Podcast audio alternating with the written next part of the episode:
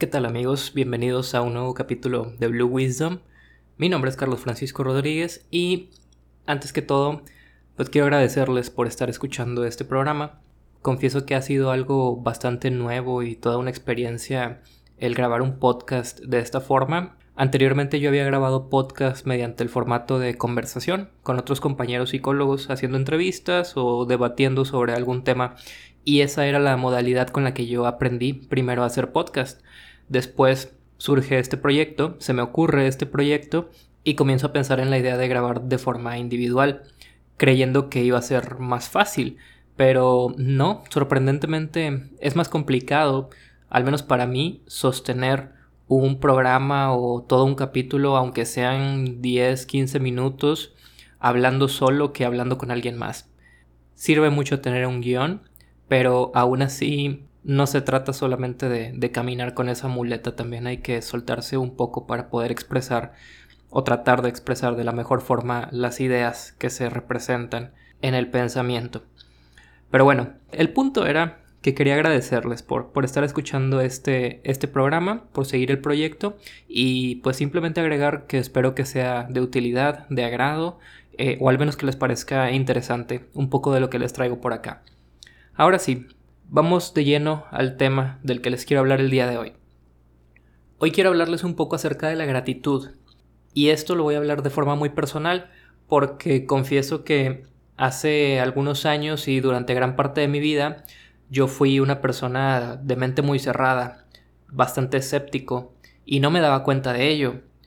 En mi afán de encontrar una evidencia científica casi absoluta para todo, estaba atrapado en una jaula disfrazada de rigor científico. Afortunadamente, a lo largo de los últimos 10 años en mi vida he recibido varias lecciones de humildad y eso me ha ayudado también a abrir un poco mi perspectiva y mi mente a otras ideas. Y eso es algo por lo que hoy en día me siento bastante, bastante agradecido. Realmente me siento muy afortunado de que esos eventos hayan ocurrido y que hoy en día esté hablando desde otra posición o me permita hablar desde otra posición, no solamente desde una postura científica rigurosa, no solamente pienso dentro de la psicología, no solamente hablo desde lo que el psicoanálisis me ha enseñado, sino que a veces pues simplemente me callo y escucho a otras perspectivas, otras prácticas, otras ideas que incluso vienen por fuera de la ciencia y las escucho y me pregunto, bueno, ¿qué estará ocurriendo ahí detrás de todo eso que yo no entiendo o que las leyes de la ciencia que yo conozco no me permiten en este momento pensar o entender? Entonces, últimamente he estado pensando bastante en la importancia de la gratitud y es algo que empecé a reconocer hasta hace unos pocos meses antes yo dudaba bastante, como les mencionaba, de cualquier práctica o idea que no encajara en mi concepción del comportamiento o de la mente humana. Calificaba muchas prácticas como pseudocientíficas o incluso mágicas y pensaba que por ello eran menores. La verdad es que yo estaba muy equivocado. La idea de practicar la gratitud a mí me llegó desde un ambiente religioso espiritual. Y en un primer momento eso fue lo que me hizo de plano rechazarla. Ahora reconozco que la rechazaba porque no la entendía. Eventualmente, así como me pasó con la meditación, también me pasó con la gratitud, algo despertó mi curiosidad en ella y al ponerme a investigar a detalle fui reconociendo que había ahí algo más que solamente una forma de pensamiento mágico. incluso hoy en día ya no tengo miedo de afirmar que la magia existe. Cuando hablamos, por ejemplo, y esa palabra evoca un recuerdo o un sentimiento en los demás, podemos decir que algo mágico acaba de ocurrir ahí, aunque detrás de ello existan un montón de procesos neuronales, fisiológicos que pueden explicar el fenómeno de la evocación de sentimientos o recuerdos por medio de la palabra ajena, no deja de ser una experiencia mágica cuando estamos ahí inmersos en el momento. Tampoco tengo miedo de expresar y afirmar que hay mucha espiritualidad de por medio en la relación entre nuestro cuerpo y nuestra mente. Al menos creo yo que son formas de expresión totalmente válidas y que no necesariamente están peleadas o que van en contra de una posición científica. Al contrario, creo yo que conforme avanzan las décadas, cada vez hay más apertura dentro de la ciencia para precisamente estudiar o escuchar qué ocurre detrás de esos fenómenos que calificamos como espirituales o mágicos. Entonces, no sé ustedes, pero yo creo firmemente que un psicólogo que no se permite pensar fuera de la caja de la psicología o de la ciencia ha fallado en la aproximación a su objeto de estudio, precisamente porque fuera de esa caja es donde se esconde todo lo que aún no conocemos y lo que de alguna forma tendríamos que acercarnos a escuchar para poder eventualmente incorporar a nuestro conocimiento o a nuestro entendimiento del ser humano. Así que esto como una mera introducción creo yo que despeja un poco el terreno y crea un ambiente seguro entre la psicología, la espiritualidad y la ciencia rigurosa, donde ahora sí quisiera hablarles sobre la gratitud. Primero vamos a definir un poco acerca de lo que es la gratitud. La gratitud es un estado de ánimo. Solemos decir que nos sentimos agradecidos cuando reconocemos algún favor o algún beneficio que hemos recibido ya sea de otros o que hemos obtenido a partir de nuestro propio trabajo. Este beneficio funciona como una especie de recompensa. Puede ser material como un aumento de sueldo o puede ser también algo inmaterial como el amor o la experiencia de estar junto a un ser querido. Hay un número infinito de formas para los beneficios por los que podríamos sentirnos agradecidos. Ahora bien, la idea de la gratitud se ha extendido principalmente dentro de las religiones. Como les mencionaba, fue algo que me llegó dentro de un ambiente espiritual y religioso, pero también ha sido objeto de estudio de la filosofía y más recientemente de la psicología y de las neurociencias.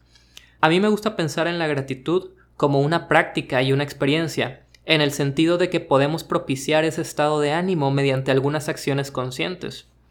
Llevar a cabo estas acciones conscientes sería el equivalente a realizar un ritual para conjurar una llave y abrir la puerta a un jardín en el que podemos bañarnos en fuentes de sensaciones placenteras y reconectar con nuestros seres queridos.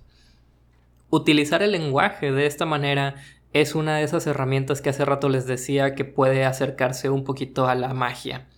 Si bien de lo que estoy hablando en esta metáfora es de la liberación de oxitocina en el cerebro, no impide que la imagen trascienda esa oxitocina o trascienda el rigor científico.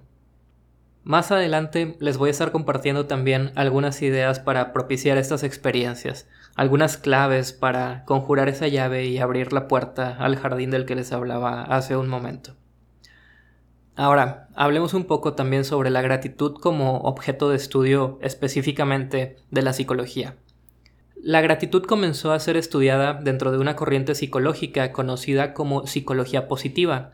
Esta corriente se enfoca en estudiar las experiencias positivas o agradables en el ser humano, señalando que no solo es importante entender las patologías o el malestar, sino también las fuentes de bienestar. Precisamente si vamos a definir la salud mental como un estado de bienestar, habría que acercarnos a esas experiencias placenteras o a esas experiencias que pueden ser fuente de dicho bienestar y no solamente entender la patología o entender las fuentes de nuestro malestar. En ese sentido, creo que la psicología clínica está un poquito desequilibrada, cargándose demasiado al estudio de las fuentes de nuestro malestar. Ahora, el estudio de esta práctica, la práctica de la gratitud, ha revelado que ésta desencadena en el cuerpo ciertos efectos como la reducción de los niveles de estrés. También hay una mejora en el flujo sanguíneo, también propicia un ritmo respiratorio más profundo y esto permite que el cuerpo en general se oxigene mejor. Y además se ha encontrado que también la práctica de la gratitud mejora el sistema inmunológico. Según Emmons, existen tres condiciones para que se pueda experimentar la gratitud. Estas tres condiciones son necesarias para producir la experiencia. La primera de ellas es percibir el valor en aquello con que hemos sido beneficiados. Es decir, entre más valioso sea para ti aquello que te ha beneficiado, lo que has recibido, mayor gratitud vas a sentir en función de ese valor. La segunda condición es reconocer a la gente que te ha beneficiado. Entre más valores a la persona de quien provenga el beneficio o incluso a la entidad a la que se lo atribuyas, como Dios por ejemplo, más grande va a ser tu gratitud por haberlo recibido. Aquí vale la pena hacer un paréntesis para señalar que también puede ocurrir que no te sientas merecedor del beneficio que has recibido. Por eso es importante que reconozcamos también que siempre va a haber un trabajo de por medio que nosotros hemos realizado para obtener dicho beneficio o para mantenerlo. Piensa, por ejemplo, en tu propia vida. En sí, tú no hiciste nada para ganarte tu nacimiento, pero si te reconoces como estando agradecido por tener esta vida, quizás puedes pasar a trabajar en mantenerla y mantenerte en ella. Ese trabajo le agrega valor a toda vida. Ahora, la tercera condición para producir la experiencia de la gratitud es reconocer el beneficio recibido como un regalo, esto significa reconocer y aceptar que podríamos no haber recibido aquello por lo que nos sentimos agradecidos. Ese tercer punto me parece muy interesante porque resalta el hecho, para muchas personas frustrante, de que no existe una garantía cuando se trata de obtener algo. Hay personas que trabajan muy duro todos los días para obtener un ascenso o un aumento de sueldo y aún así no lo reciben. Hay otros que hacen todo lo posible por cuidar de su salud y aún así enferman inesperadamente.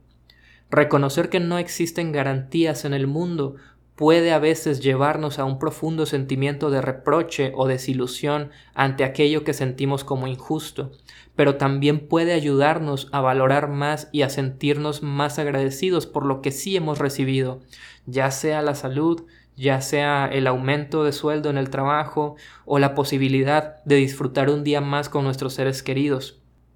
Y reflexionando un poco sobre esto, me di cuenta de que el mero hecho de poder estar en ese estado de gratitud en sí mismo es un beneficio.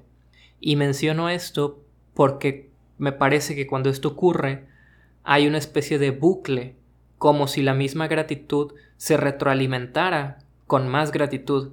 Más adelante voy a mencionar un ejemplo de a qué me refiero con, con esto. Ahora vamos a hablar también un poco sobre la neurociencia y la gratitud. Si bien las investigaciones neurológicas sobre esta experiencia son escasas, lo que se sabe es que las zonas cerebrales estimuladas durante la experiencia de la gratitud están involucradas también en los procesos de reconocimiento, interpretación, valoración y respuesta a diversos estímulos. Esto significa, básicamente, que al practicar la gratitud estamos activando nuestro sistema de motivación mediante recompensas. Aquí es donde las tres condiciones mencionadas por Emmons a mí me hacen todo el sentido del mundo, pues la motivación por recompensas también opera en función del valor que le atribuimos al beneficio que vamos a recibir y también opera en función al trabajo que realizamos para obtener ese beneficio, entre otros factores. Ahora, a nivel molecular, la gratitud se ha asociado con la producción de oxitocina. Esta molécula es un neuromodulador que se relaciona con nuestro comportamiento social, sexual y nuestras actitudes de cuidado. La presencia de esta molécula es lo que permite que los padres sientan un fuerte deseo de cuidar a sus hijos, por mencionar un ejemplo. Básicamente lo que hace la presencia de esta molécula es generarnos sentimientos placenteros al estar en contacto con otras personas.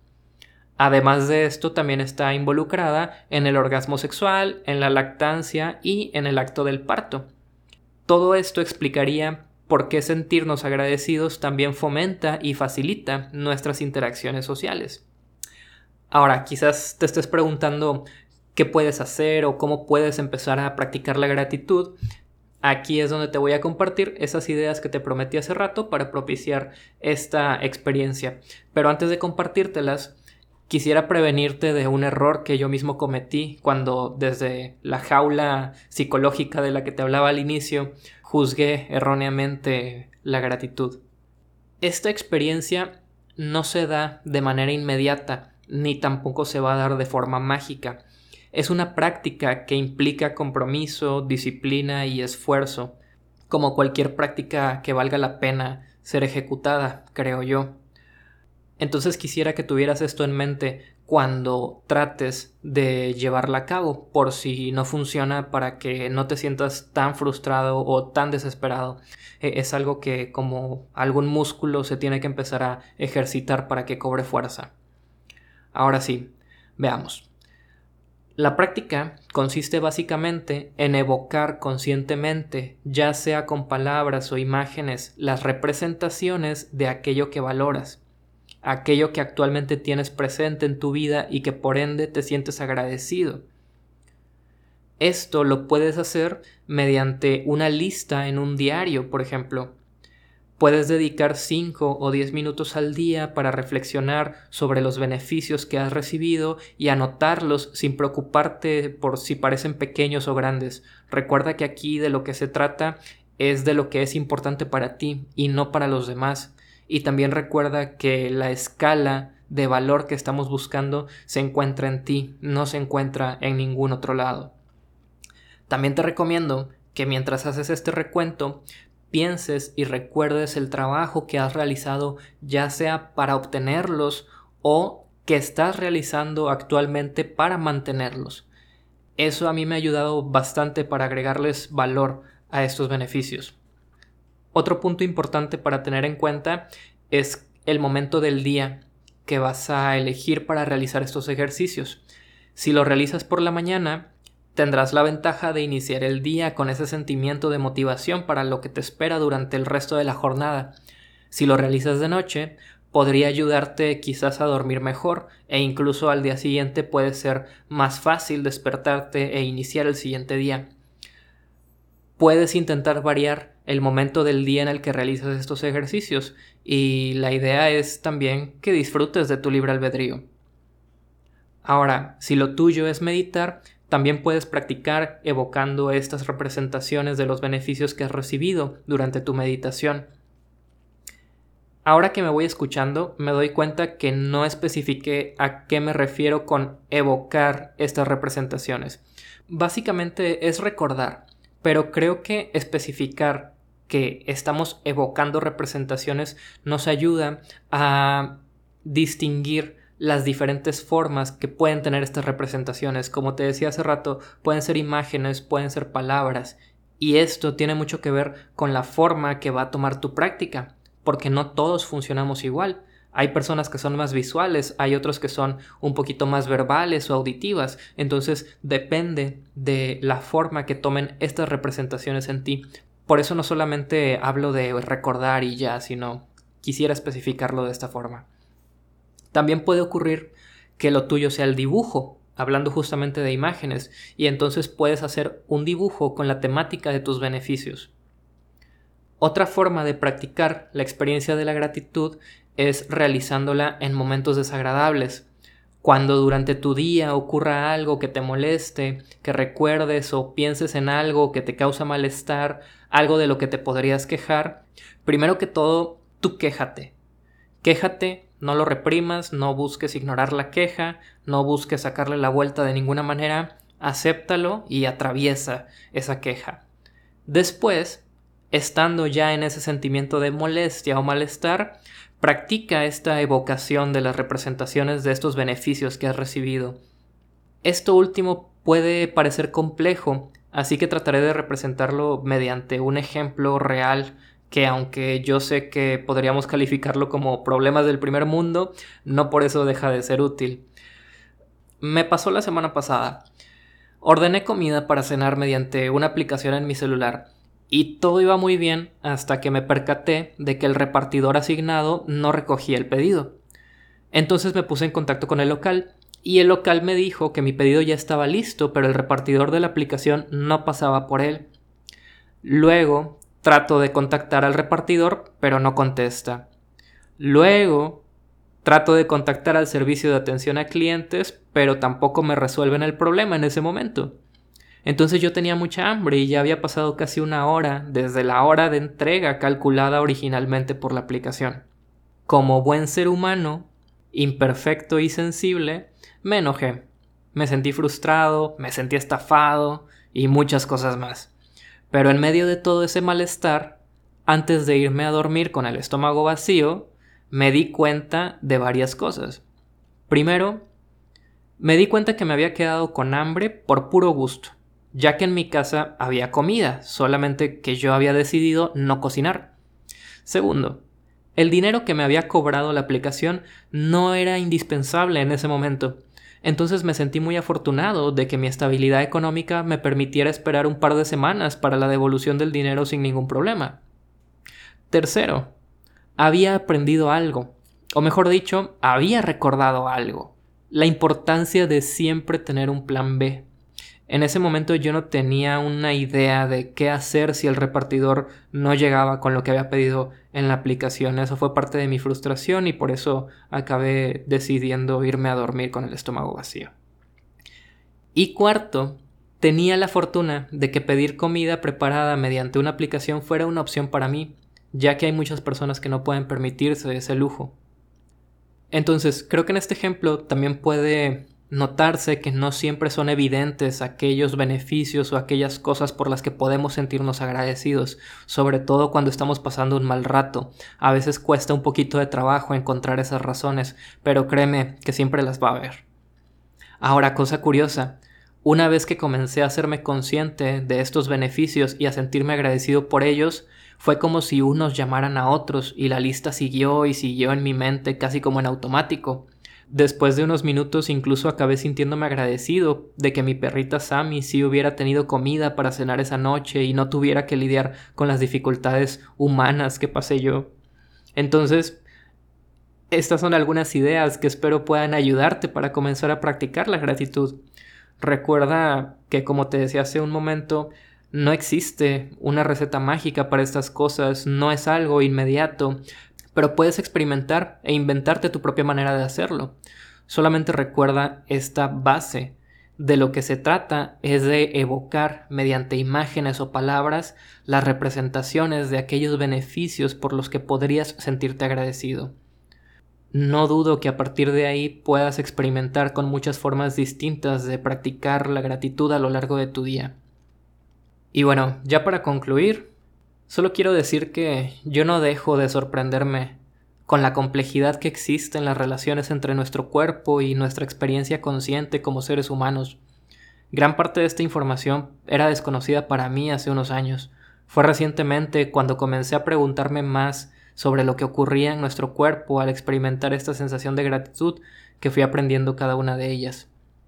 También me fascina cómo una experiencia aparentemente sencilla y vinculada principalmente a la espiritualidad se abre camino a través de las ciencias para confirmarnos su eficacia. No dudo que así como esta experiencia existan muchas otras más que construyan puentes para reconciliar una vida espiritual con la razón científica y que a través de estos intercambios la primera logre reafirmar su lugar en el mundo y la segunda aprenda a hablar con humildad y observar con respeto a otras prácticas. Y mientras todo esto ocurre, pues yo seguiré investigando, leyendo, escribiendo entre estos mundos aparentemente distintos pero al mismo tiempo convergentes. Si llegaste hasta el final de este capítulo, de nuevo, así como al inicio, te agradezco por haberme escuchado. Mi nombre es Carlos Francisco Rodríguez. Este podcast es llamado Blue Wisdom por una razón muy singular que eventualmente les compartiré y por el momento es todo de mi parte. Cuídense mucho y nos vemos en la siguiente entrega de Blue Wisdom. Hasta la próxima.